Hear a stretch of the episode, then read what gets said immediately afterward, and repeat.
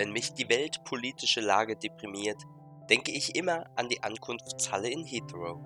Es wird immer behauptet, wir leben in einer Welt von Hass und Habgier, aber das stimmt nicht.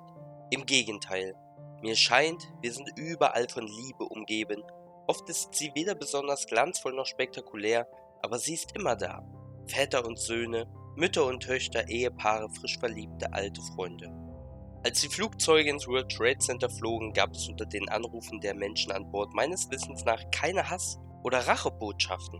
Es waren alles Botschaften der Liebe. Und wer darauf achtet, wird feststellen können, dass Liebe tatsächlich überall zu finden ist. That love is actually everywhere. Ein wenig kitschig, ein wenig übertrieben, aber irgendwie eine Art Kunst. Das war das Anfangszitat der Beginn des Filmes Love Actually. Ihr kennt sicherlich diesen Film. Und jetzt könnt ihr sagen, boah, dieser Film hat mir richtig gut gefallen. Oder viele sagen dann auch, hm, mir hat der Film nicht gefallen. Aber das macht ja nichts. Es ist ja Geschmackssache.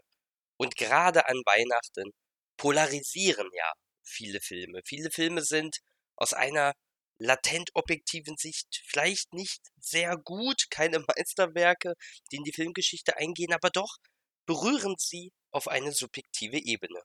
Und da bleibt die Frage, gerade an Weihnachten ist das eine interessante Verbindung. Ist es wirklich nur Geschmackssache? Ist es rein subjektiv oder gibt es objektive Fakten dafür, dass mir ein Film gefällt? Was sagen Hume und Kant dazu? Und was sagen sie zu Love Actually? Hallo und herzlich willkommen bei Cogitamus. Mein Name ist André und ihr hört Cogitamus, den Podcast für Philosophie, Gesellschaft und Film. Wir setzen unsere Reise durch die Neuzeit auf einer etwas anderen zeitgenössischen Weise fort, indem wir die Adventszeit mit der Philosophiegeschichte verbinden. Und das passt für mich als Cineast ebenso zur Weihnachtszeit wie schmackhafter Spekulatius wundervoller Wintertee und duftende Duftkerzen. Genau. Filme. Und von diesen gibt es auch zum Thema Weihnachten eine ganze Menge, wie ihr aber eh alle wisst. Inwiefern verbinden wir nun einen der bekanntesten und beliebtesten Weihnachtsfilme, nämlich Love Actually, beziehungsweise in der deutschen Übersetzung ja tatsächlich Liebe, mit der Philosophiegeschichte?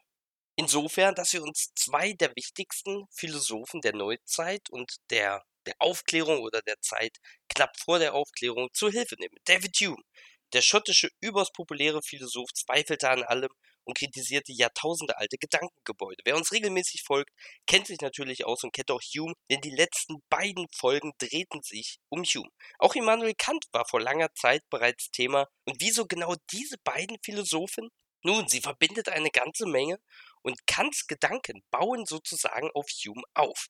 Inwiefern das geschehen ist, das werden wir später noch sehen.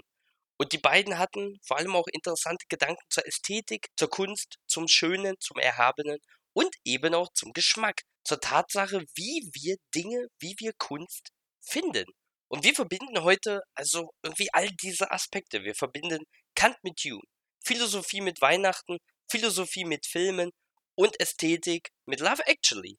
Am Ende werdet ihr also wissen, was Hume und Kant über Love Actually sagen würden, beziehungsweise wie sie die Frage einschätzen würden, ob Geschmack subjektiv oder objektiv ist. Ob Love Actually rein subjektiv ein guter Film ist oder objektiv. Wie kann man das bewerten? Ist Geschmack angeboren? Sind Filme und generell Kunst so Geschmackssache oder kann man objektiv Wertungen vornehmen? Oder ist der Geschmack gar angeboren oder objektiv? Das sind Sachen, die ihr am Ende dieser Folge wissen werdet. Vorher schauen wir noch ganz kurz auf biografische und philosophische Eckpunkte von Hume und Kant, aber versprochen, es ist ja die Weihnachtszeit, nur ganz kurz und mit extra wenig Jahreszahlen. Heute soll der Fokus auf den Menschen und auf den Persönlichkeiten liegen. Ehe wir gleich reinstarten, noch ganz kurz der Hinweis, ihr könnt uns über PayPal unterstützen und auch bei YouTube gerne ein Abo hinterlegen. Wir danken für die bisherigen Spenden und für die Abonnements und wir begrüßen vor allem auch alle neuen HörerInnen. Danke fürs Zuhören und fürs Feedback geben und schon mal eine schöne Adventszeit vorab. Starten wir hinein. Die Biografie und Philosophie von David Hume. Hume war ein intelligenter, aber sehr einsamer Zeitgenosse zur damaligen Zeit. Er war körperlich stark beleibt, nicht wirklich attraktiv, er kämpfte sein ganzes Leben um Anerkennung. Er wird Anfang des 18. Jahrhunderts 1711 in Edinburgh, Schottland geboren, studierte schon früh Latein und Altgriechisch und beschäftigte sich mit Geschichte, Literatur und Philosophie. Nach vielen Jahren intensiven Selbststudiums, wir hatten es schon gehört, er war sehr einsam, wurde er krank und depressiv. Also er, er war einsam und diese Intensität seiner philosophischen Studien machten ihn wirklich krank und sehr traurig. Nach dieser Krise aber schrieb er dann sein erstes Werk und wurde sofort verschrien als Atheist. Wie viele andere arbeitete er deshalb nie als akademischer Philosoph, sondern viele Jahre unzufrieden in vielerlei Berufen. Er war Privatlehrer und Privatsekretär und später dann Bibliothekar in Edinburgh. Sein philosophisches Hauptwerk Inquiry Concerning Human Understanding müssen wir kurz erwähnen. Wichtig ist aber auch eines seiner Spätwerke, The Standard of Taste. Ein kleines Essay aus dem Jahr 1757, das erscheint ca. 35 Jahre vor Kants Kritik der Urteilskraft, auf das wir gleich auch noch zu sprechen kommen. Also, das könnt ihr euch direkt merken. Of the Standard of Taste, ein ästhetisches, kurzes Essay von David Hume. Das werden wir nämlich heute regelmäßig besprechen. Hume wurde dann berühmt und reich als Historiker mit der sechsteiligen History of England. Er starb früh im Alter von 65, seinen Lebensabend verbrachte er wieder in seiner Heimat Edinburgh, das war es auch schon zur Biografie. Noch kurz zwei Worte zur Philosophie. Hume unterscheidet Vorstellungsbeziehungen und Tatsachen. Kant, den wir gleich noch kennenlernen, greift das später auf und nennt das a priori und a posteriori.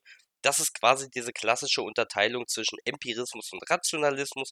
Also einerseits Objekte, die durch bloße Denktätigkeit entdeckbar sind und eine ewige Gewissheit haben, wie zum Beispiel mathematische Zahlen.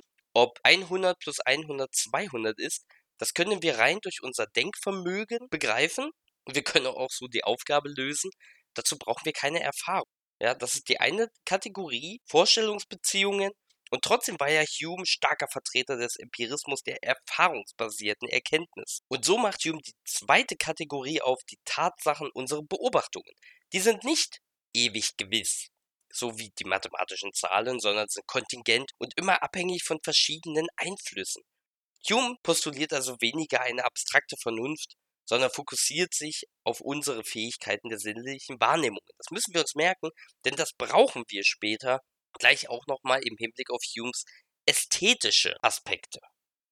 Insbesondere war Hume auch bedeutsam für seine Gedanken zur Kausalität, zum Induktionsproblem. Da verweise ich auf die vorletzte Folge, Außerdem war Hume eben auch als Atheist verschrien. Er meinte, dass Gott nur ein Abbild der Menschen sei, nur eine Vorstellung, nur eine Idee und keinerlei Substanz. Und mit dieser Metaphysikkritik sorgte er für ein regelrechtes Beben in der Philosophiegeschichte. Es gibt nach ihm keine angeborenen Ideen, keine allgemeinen ontologischen Begriffe. Übrig bleibt nur das lebhafte Wahrnehmen. Das soll es sein mit David Hume. Ganz kurze Vorstellung. Und kein geringerer als Immanuel Kant war stark von Hume beeindruckt. Kant hat Hume ganz genau gelesen und Kant sollte später schreiben, dass Hume ihn aus dem dogmatischen Schlummer holte. Also beide, Hume und Kant, sind eng miteinander verbunden. Allerdings meint Kant dann, dass Hume etwas zu weit geht, gerade im Hinblick auf die Kausalität. Also wenn Hume behauptet, dass wir das Kausalgesetz nicht als notwendig ansehen sollen und dann auch noch andeutet, dass die menschliche Vernunft vielleicht bloß ein Instinkt ist, dass es nur auf unsere Wahrnehmung ankommt, dann geht das Kant doch ein bisschen zu weit. Es gibt kaum einen bekannteren Philosophen als Immanuel Kant, der vereint eine unglaubliche Vielzahl an Rezipientinnen und Philosophen, die sich seiner Strömung verschrieben haben oder ihre Theorien daran anlehnen. Aber was war Immanuel Kant für ein Mensch? Immanuel Kant war äußerst hochbegabt und intelligent. Das sollte uns nicht überraschen, aber er war auch sehr steif und streng und orientiert an einem regelmäßigen Tagesablauf. Gerade an Weihnachten sind das immer so interessante Aspekte, weil man da ja auch nicht der Lohnarbeit nachgeht und dann auch seinen Tag ein bisschen anders planen könnte. Es folgt der Tagesablauf von Immanuel Kant. Jeden Tag stand er auf um 4.45 Uhr. Da muss ich sagen, als Vater eines Kleinkindes 4.45 Uhr ist sogar für einen Jungvater viel zu früh. Jeden Tag ging Kant dann 22 Uhr ins Bett und täglich zur gleichen Zeit machte er einen Spaziergang und das war's. Das war sein ganzer relevanter Tagesablauf. Die restliche Zeit war dann ganz viel Lesen, Denken und Schreiben. Er hat im Alter von 40 diesen Tagesablauf festgelegt, um mit seiner Gesundheit und mit seiner Lebenszeit Haus zu halten. Natürlich war von da an sein Leben von Langeweile geprägt, jedoch konnte er trotzdem das hohe Alter von 80 Jahren erreichen und Kant war auch ein guter Karten- und Billardspieler. Diese kecke Seite an ihm wird häufig vergessen. Wann lebte Kant? Er lebte ungefähr zur gleichen Zeit wie Hume. Er wurde 1724 geboren in Königsberg in einer wohlbehüteten, religiösen, aber nicht wohlhabenden Familie aufgewachsen, ging dann früh an die Universität in Königsberg, studierte dort Theologie, interessierte sich aber auch für Mathematik, Physik und Astronomie und überraschenderweise auch für Philosophie. Er war dann jahrelang Hauslehrer und promovierte auch erst recht spät. Noch später bekommt er dann auch seinen allerersten Lehrstuhl. Zwischendurch war er natürlich schon hoch angesehen. Das unterscheidet ihn auch so ein bisschen von Hume. Hume war immer einsam, Hume strebte immer nach Anerkennung, Hume fand nicht, dass seine Mitmenschen ihn richtig würdigten. Das konnte man von Kant nicht sagen. Also er war schon immer hoch angesehen, er verdiente gute Brötchen und später arbeitete er eben bis zum Ende seines Lebens als Professor für Metaphysik und Logik. Ganz bedeutendes Werk, auf das wir uns heute beziehen, ist die Kritik der Urteilskraft. Die schreibt er 1793 und zehn Jahre später, 1804, stirbt Immanuel Kant gegen 11 Uhr an einem Februarmorgen. Ganz kurz noch die Philosophie von Kant. Er hat sich quasi mit allen genuin philosophischen Themenfeldern beschäftigt. Hier seien nur die zwei genannt. Natürlich die Ethik, am bekanntesten sicherlich der kategorische Imperativ. Handle stets so, dass deine Handlung auch ein allgemeines Gesetz werden würde. Oder handle stets so, dass deine Handlung niemals ein Mittel, sondern immer ein Zweck ist. Und die Transzendentalphilosophie muss erwähnt werden. Also da, wo Logik fehlschlägt, kann man metaphysische Dinge trotzdem daraufhin untersuchen, ob sie Bedingungen für die Möglichkeit unserer Erkenntnis sind. Kant war also immer auf der Suche nach formalen Kriterien von unseren Urteilen. Das soll es gewesen sein mit Hume und Kant zur Biografie und zur Philosophie. Ich verweise, wie gesagt, auf die unzähligen Hume- oder Kant-Folgen, die wir schon gemacht haben. Ihr könnt euch da gerne noch näher mit diesen beiden wirklich sehr, sehr interessanten Philosophen beschäftigen. Kommen wir zum dritten Punkt. Wir hatten ja gesagt, wir verbinden heute einige Elemente. Den dritten Punkt, den wir gerne mit Kant und Hume verweben würden, wäre Love Actually. Darauf habt ihr sicherlich jetzt schon gewartet. Love Actually. Ich werde noch kurz etwas zum Film sagen. Es ist ein episodenhafter Weihnachtsfilm von Richard Curtis, der Regisseur und Autor zugleich ist, mit der Creme de la Creme der englischen Schauspielgilde. Ja, es seien nur einige genannt. Hugh Grant, Emma Thompson, Alan Rickman, Laura Linney und Liam Neeson, der streng genommen ihre ist, aber trotzdem nicht von Kontinentaleuropa stammt oder nicht aus den USA. Ein für die einen schwieriges Werk voller Kitsch und Stereotype, für die anderen ein Weihnachtsklassiker voller charmanter Momente. Welches Urteil stimmt nun? Wir werden uns gleich damit beschäftigen, was Hume und Kant sagen. Vorher hören wir uns aber noch einen kurzen amüsanten Ausschnitt an, wo Emma Thompson mit ihrer Tochter darüber spricht, welche Rolle die Tochter in dem schulischen Theaterstück der Weihnachtsgeschichte aufführen soll. So what's this big news then? We've been given our parts in the nativity play. and I'm the lobster. The lobster? Yeah, In the nativity play? yeah, first lobster. There was more than one lobster present at the birth of Jesus. Duh. Ja, welch eine unterhaltsame Anekdote. Ja, sie spricht eben von einem Lobster, von einem Hummer und es gibt mehr als einen Hummer im Stall bei der Geburt Jesu. Also der Film hat auch trotz aller Schwierigkeiten seine unterhaltsamen Momente. Fakt ist aber auch, der Film ist schlecht gealtert. Was meine ich damit? In erster Linie geht es fast nur um Männer. Und wenn Frauen die Hauptrolle in einer Geschichte spielen, wie in der Episode von Laura Linney, dann kümmert sie sich um Männer, um ihren Bruder oder sucht Männer für ihre wahre Lebensbestimmung. Emma Thompson hat scheinbar gar keine eigenen Hobbys, man sieht sie nur zu Hause und in Care-Arbeit. Heike Makatsch wird ausschließlich objektifiziert als sexy Sidecast, als Nebenrolle. Also unabhängig vom Geschmack und von der Ästhetik lässt sich hier urteilen, dass schon traditionelle antifeministische Frauenbilder bedient werden. Ob man das jetzt gut findet oder nicht, das ist erstmal eine Analyse, der man sich schwer entziehen kann. Und jetzt setzen wie schon am Anfang in der Einführung gesagt, zwei Perspektiven an. Das Subjektive und das Objektive. Und angenommen, wir sagen, und Philosophie ist ja auch immer ein bisschen Sprachanalyse, mir gefällt der Film. Oder ich finde den Film gut. Was mache ich da? Erstmal kann man analysieren, subjektiv gesehen ist dieser Satz immer wahr. Durch den Satz entsteht aber auch eine Interaktion des Geschmacks, ein Gespräch über das ästhetische Erleben. Wir sagen also einen tautologisch wahren Satz. Mit der Ausnahme, man lügt. Aber man geht auch mit diesem Satz ins Gespräch.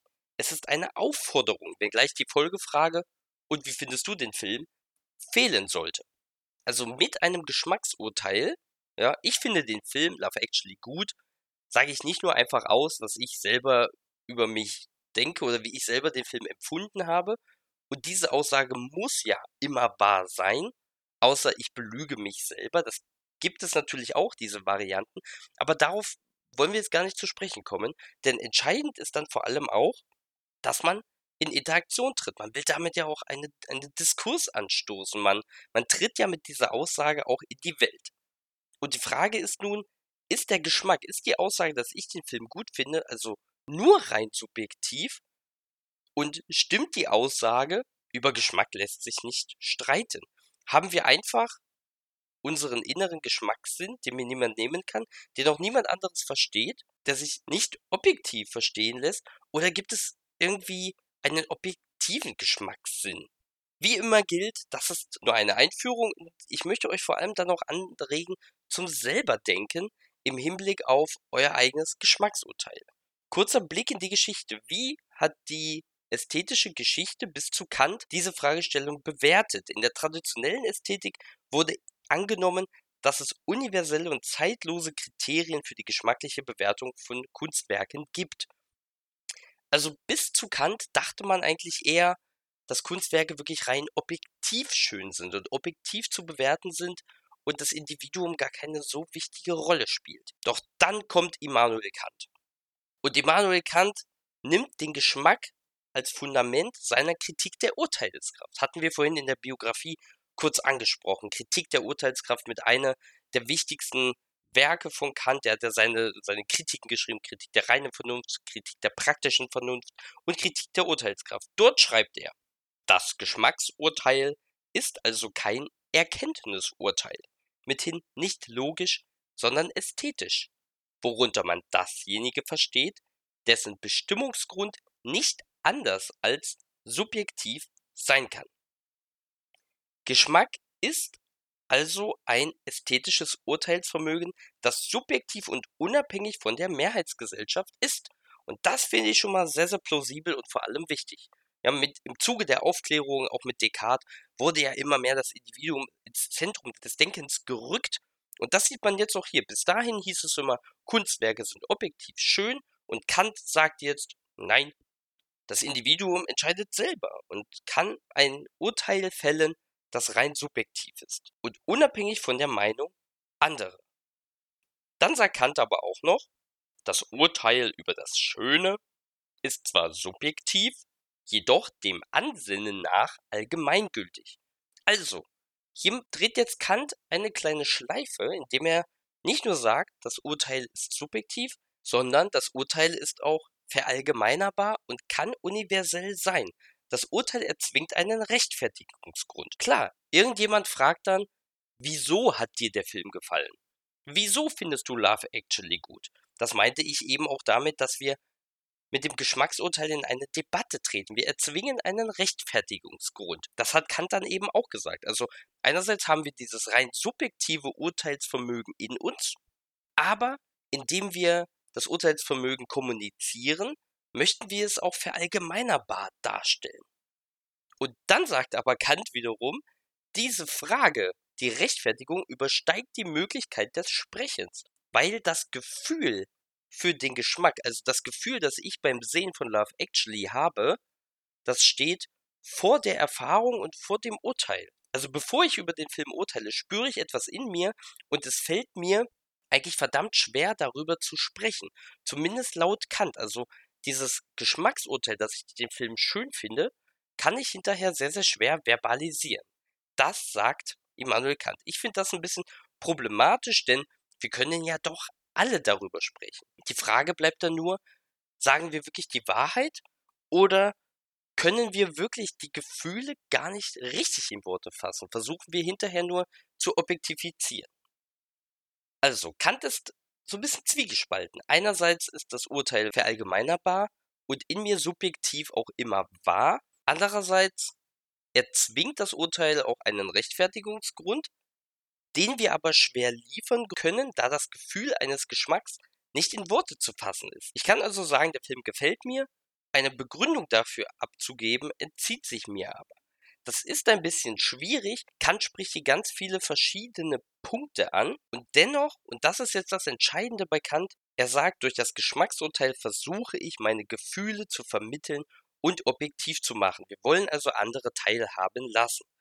Für Kant ist also allein schon das Geschmacksurteil eine Art der Objektivierung.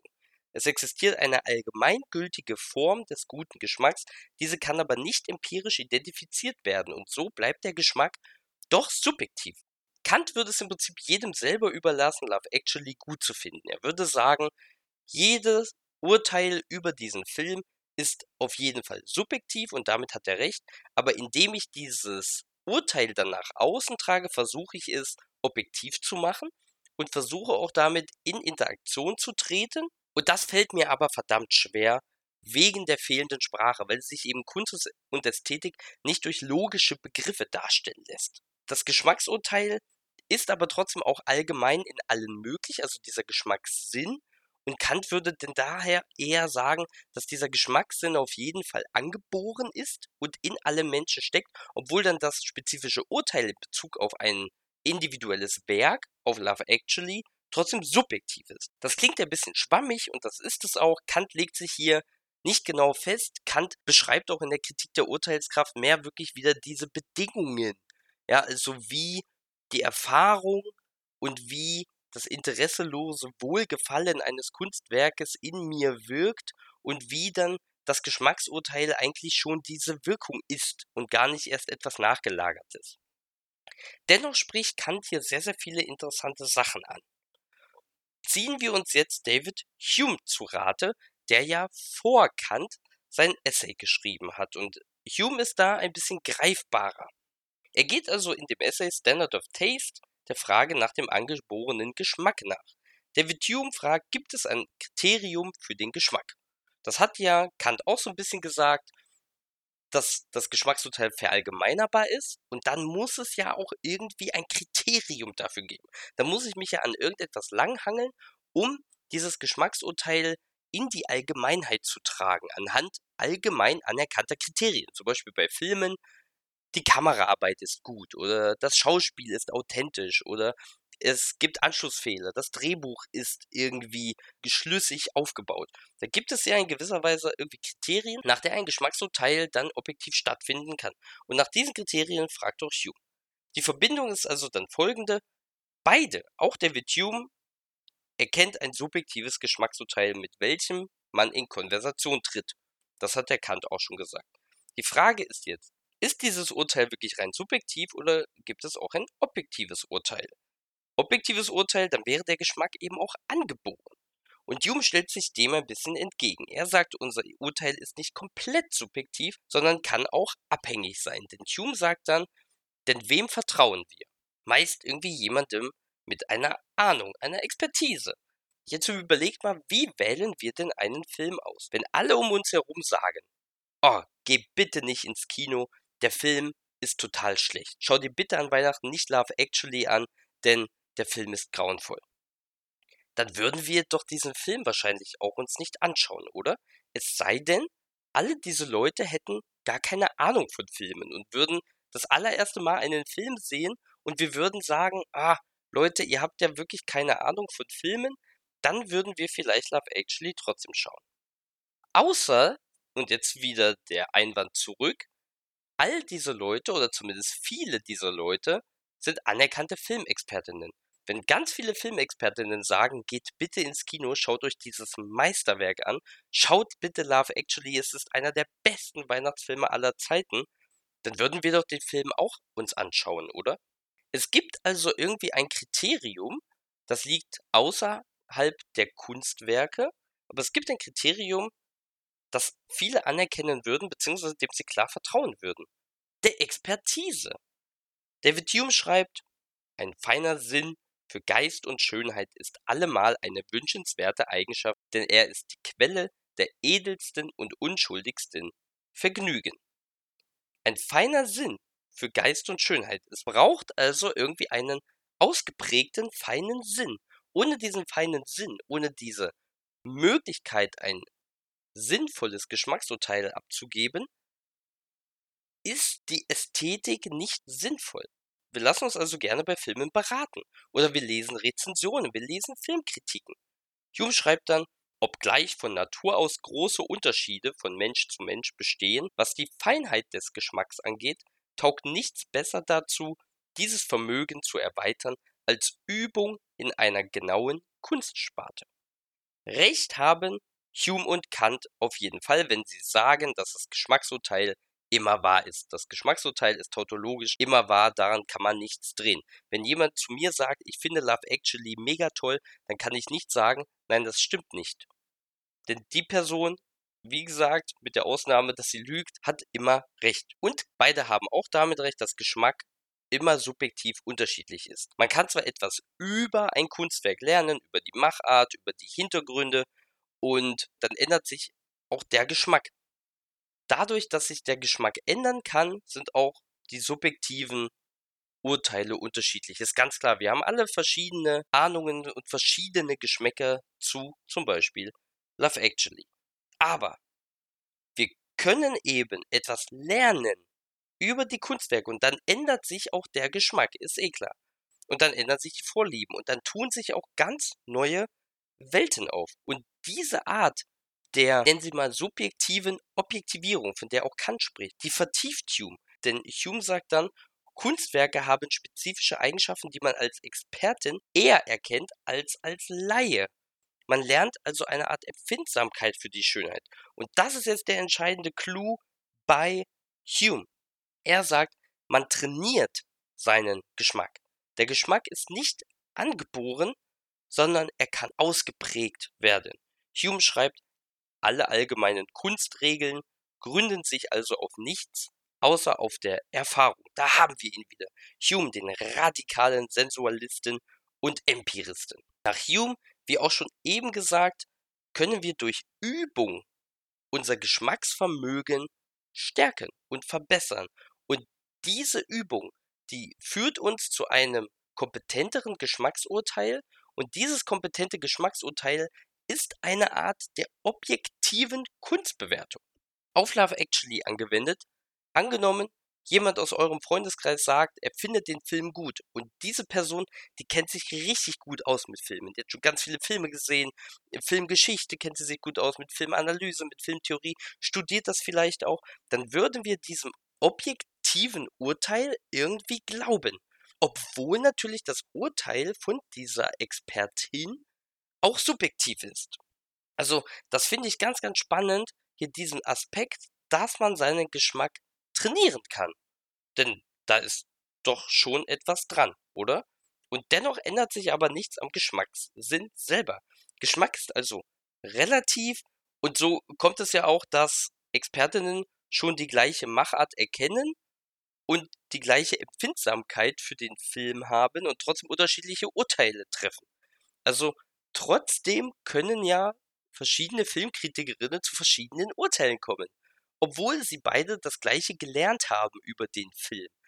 Diese Frage nach subjektiv oder objektiv lässt sich nie vollständig auflösen. So wie Kant bleibt auch Hume irgendwie gewisserweise zwiespältig. Hume hat recht. Wir vertrauen natürlich der Expertise von Kennenden, haben aber trotzdem auch alle unseren eigenen Geschmack und alle Expertinnen haben auch ihren eigenen Geschmack. Hume verbindet damit so ein bisschen das Subjektive und das Unabhängige, das Objektive. Denn ich fand auch das Unabhängige von Kant, das finde ich auch ganz, ganz wichtig, dass unser Urteil eigentlich unabhängig ist von kulturellen Kreisen, von der Gemeinschaft. Wir werden ja nicht dazu gezwungen, die gleiche Meinung zu haben wie andere Leute. Ja, wie in einem faschistischen Staat, wo wir alle dazu gezwungen werden würden, den Film gut zu finden. Das finde ich auch ganz, ganz wichtig, diese Unabhängigkeit. Aber Hume wendet dann ein, ja, wir sind ja auch nicht ganz unabhängig. Das Beispiel, das ich vorhin gebracht habe, wenn alle Leute, die Filmkennende sind, aus eurer Familie sagen, du musst diesen Film schauen, dann sind wir nicht komplett unabhängig davon. Spannend ist aber vor allem auch diese Verbindung zum Empirismus. Die Frage für viele, die sich mit Philosophie beschäftigt haben, die konnten garantiert sofort antworten, ob der Geschmack angeboren ist nach David Hume. Natürlich nicht, weil es nach David Hume gar keine angeborenen Dinge gibt, sondern nur erfahrungsbedingte Erkenntnisse. Platt gesagt, für Hume hat jeder einen gerechtfertigten Geschmack, aber diejenigen, die ihren Geschmack durch Expertise trainiert haben, die haben ein kompetenteres Geschmacksurteil. Was also in diesem Fall schwer zu argumentieren wäre, ist, wenn man seinen Geschmack nicht trainiert hat und man keine Argumentation parat hat, wieso man dann den Film schlecht findet oder gut findet. Vor allem in der Kommunikation fällt das schwer. Das hatte ich ja ganz am Anfang gesagt. Wir treten mit dieser Aussage in Kontakt, in den Diskurs und es fällt schwer, irgendwie das Geschmacksurteil zu rechtfertigen. Und klar, Kant hat dann auch recht. Wir müssen das nicht immer machen und teilweise ist das auch mit den Möglichkeiten der Sprache gar nicht möglich, dass wir über alle unsere Kunsterfahrungen so sprechen können. Aber für eine Debatte, für eine Unterhaltung ist es doch irgendwie wichtig, finde ich. Und trotzdem hat man ein plausibles, subjektives, wahres Geschmacksempfinden. Es ist ein zwiespältiges, zweischneidiges Schwert. Und ich meinte ja vorhin auch, ich möchte euch anregen zum selber denken. Und ich finde, das hier ist ein absolut allgemeines oder kontroverses Thema. Viele sagen ja, du musst den Film nicht gut finden und du kannst den Film aber gut finden.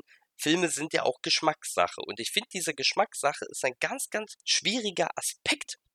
Einerseits ist natürlich alles, wie Kant und Hume auch sagen, alles irgendwie subjektiv, aber andererseits kann man auch objektive Kriterien finden, man kann sich beschäftigen mit einem Thema und man kann auch, wie Hume sagt, seinen Geschmack irgendwie trainieren.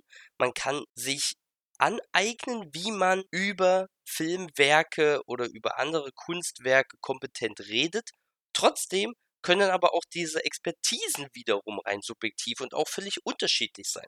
Also man kommt hier nicht raus aus diesem Zirkelschluss, dass trotzdem alle Geschmacksurteile subjektiv sind. Das finde ich super interessant, denn eigentlich sind ja objektive Dinge für den Menschen immer irgendwie besser. Wir suchen immer irgendwie nach allgemeinen Regeln und wir versuchen immer irgendwie objektive Urteile festzustellen und auch zu argumentieren. Aber das fällt uns gerade in der Kunst eben total schwer, weil alles subjektiv ist. Super interessant. Ehe wir gleich zum Fazit kommen, frage ich euch, postet gerne bei YouTube eure Antwort. Erstens, Würdet ihr dem zustimmen? Also sind Filme für euch subjektive Geschmackssache oder gibt es auch irgendwie objektive Geschmackskriterien? Gibt es einen objektiven, angeborenen Geschmack oder ist der wirklich rein subjektiv und lässt er sich antrainieren oder nicht? Und zweitens, wenn ihr eh gerade dabei seid, etwas bei YouTube dann zu schreiben, würde ich euch bitten, schreibt doch einfach mal, welche sind eure Lieblingsweihnachtsfilme. Wie findet ihr Love Actually oder sind so Klassiker wie Home Alone oder Schöne Bescherung eher eure Favoriten. Kommen wir zum obligatorischen Abschluss. Also das Problem für ästhetische Urteile, das ist schön, das ist hässlich, ich finde den Film gut, ergibt sich aus der Möglichkeit, dass dasselbe Objekt der einen Person gefällt, der anderen aber nicht. Diesen Umstand beschreibt auch schon Hume und der ist ziemlich trivial. So wie bei Love Actually. Es gibt einige, die finden den Film gut, andere finden den Film schlecht. Die Frage ist jetzt, wer hat Recht?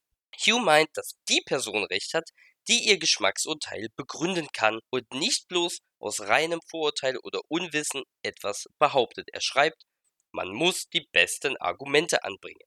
Geschmack ist also bei Hume weniger angeboren als antrainiert. Er betont auch, dass wir uns alle einen Maßstab des Geschmacks, einen Standard of Taste, wünschen, aber dass selbst dieser rein subjektiv ist. Und das finde ich stark, denn selbst wenn man ein Experte, ein Experte auf einem Gebiet ist, ist man doch auch wieder abhängig vom Gemüt und der Tagesform.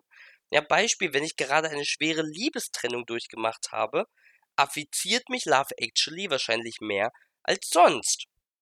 Also trotz aller versuchter Objektivität, auch bei den antrainierten Geschmäckern von Expertinnen bleibt immer ein Rest Subjektivität. Auch Kant pocht auf dieses subjektive Geschmacksurteil. Er glaubt, dass dieses Urteil aber auch verallgemeinerbar ist und damit ist das Urteil angeboren. Und ganz wichtig, Kant nennt auch diesen Allgemeinheitsanspruch. Und das ist was ähnliches, wie auch Hume sagt mit den Expertinnen. Also das Urteil ist zwar subjektiv, aber verallgemeinerbar. Und wir versuchen trotzdem immer, dieses subjektive Urteil anhand von allgemeinen Kriterien zu beschreiben. Also bei Love Actually würde man immer versuchen, irgendwie zu erklären, man mag die Schauspielerinnen, man kennt die schon aus anderen Filmen, Alan Rickman als Snape, aus Harry Potter zum Beispiel. Man würde immer wieder versuchen, auf allgemeine Wissensgrundlagen irgendwie zurückzukommen. Also Geschmacksurteile sind subjektiv, aber auch irgendwie verallgemeinerbar und gerade bei Hume auch antrainierbar. Ich persönlich kann eben beidem etwas abgewinnen und beide sind sich nicht unähnlich. Der Geschmackssinn ist subjektiv und in Ansätzen schon in uns vorhanden. Da gehe ich auf jeden Fall mit, sollte aber vor allem auch antrainiert werden. Das ist, glaube ich, somit einer der wichtigsten Punkte für mich, denn für Rechtfertigung und vor allem auch für lebhafte Debatten, dass man sich austauschen kann, dass man gemeinsam an einem Geschmacksurteil arbeitet, dass man gemeinsam versucht, die Gründe gegenseitig zu erfragen, die Argumente herauszukitzeln. Also Geschmack ist subjektiv und trotzdem auch irgendwie allgemeingültig. Und das gilt eben auch für Love Actually, ja. Jede Person kann diesen Film gut oder schlecht finden. Nach Hume wäre auf jeden Fall die Person kompetenter, die das auch gut begründen kann, die auch einen antrainierten Geschmack hat, die sich also schon mal ein bisschen mit Filmanalyse beschäftigt hat und vielleicht ein bisschen mit Filmkriterien, auch mit objektiven Kriterien. Aber das muss nicht sein, denn, so wie Kant ganz am Anfang gesagt hat, man kann den Film trotzdem super toll finden, auch ohne diese Kriterien, und es fehlen einem einfach die Worte. Wie oft stehen wir vor einer Sache und sind sprachlos und haben dann dieses reine, feste, subjektive Geschmacksurteil und das gilt nur für mich. Es bleiben hier ganz, ganz viele interessante Aspekte. Aber am wichtigsten ist eben auch, andere Meinungen zu akzeptieren. Also gerade bei Filmen, klar, es gibt kompetentere Leute, es gibt weniger kompetentere Leute, einige haben mehr Expertise, andere haben weniger Expertise. Aber ganz wichtig ist es, andere Meinungen zu akzeptieren. Und wer ein substanzielles Urteil über seinen Geschmack fällen und argumentieren kann, wird immer auf offene Ohren stoßen. Wer stumpf und ohne Nachdenken urteilt, der wird es eher schwer haben. Auch wenn nach Kant man eben nicht immer diese Worte hervorbringen kann da viel, aber so funktioniert nun mal die Welt durch Kommunikation. Es bleibt also ein zweischneidiges Schwert. Eine der wichtigsten Erkenntnisse, die Human Kant vereint, ist die Tatsache, dass Schönheit nicht in dem Objekt liegt, dass also nicht Love Actually an sich ein guter oder schlechter Film ist, sondern immer nur, dass die Person, die das Urteil darüber fällt, dass die die Schönheit empfindet. Also das ist hier noch ein ganz, ganz wichtiger Punkt. Ihr merkt, und es tut mir wieder mal leid, es gibt in der Philosophie keine vollständigen Antworten.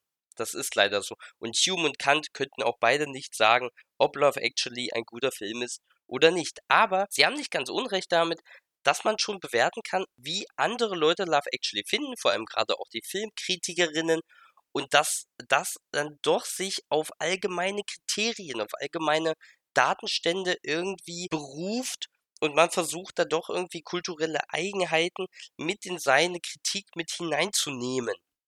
Love Actually ist, wenn man es runterbricht, ist objektiv kein herausragender Film. Dafür hatte ich eben vorhin schon angedeutet, sind die Stereotype zu pauschal, ist die Dramaturgie zu platt, ist alles zu vorhersehbar. Aber man muss trotzdem immer anerkennen, dass der Film subjektiv allen Leuten gefallen kann. Die Frage nach dem Geschmack ist also nicht endgültig beantwortet. Heute haben wir zwei Ansätze gelernt und interessante Parallelen gezogen zwischen der Adventszeit, Weihnachten, Love Actually, David Hume und Kant und der Ästhetik und dem Geschmack und wie wir Filme und Kunstwerke finden. Damit schließen wir langsam. Ich hoffe, euch hat die Folge gefallen, auch wenn sie etwas konfus wirkte, aufgrund dessen, dass es aber auch eben keine endgültige Antwort darauf gibt. Ich wünsche euch trotzdem viel Spaß bei Love Actually. Schaut euch den Film nochmal an und achtet vor allem auf die Sachen, die ich vorhin gesagt habe, auf die schlechte Alterung, auf die antifeministischen Aspekte. Sie werden euch auf jeden Fall nicht entgehen. Ich wünsche noch eine angenehme Vorweihnachtszeit. Denkt bitte an PayPal. und an YouTube und empfehlt unseren Podcast bitte weiter. Frohe Weihnachten.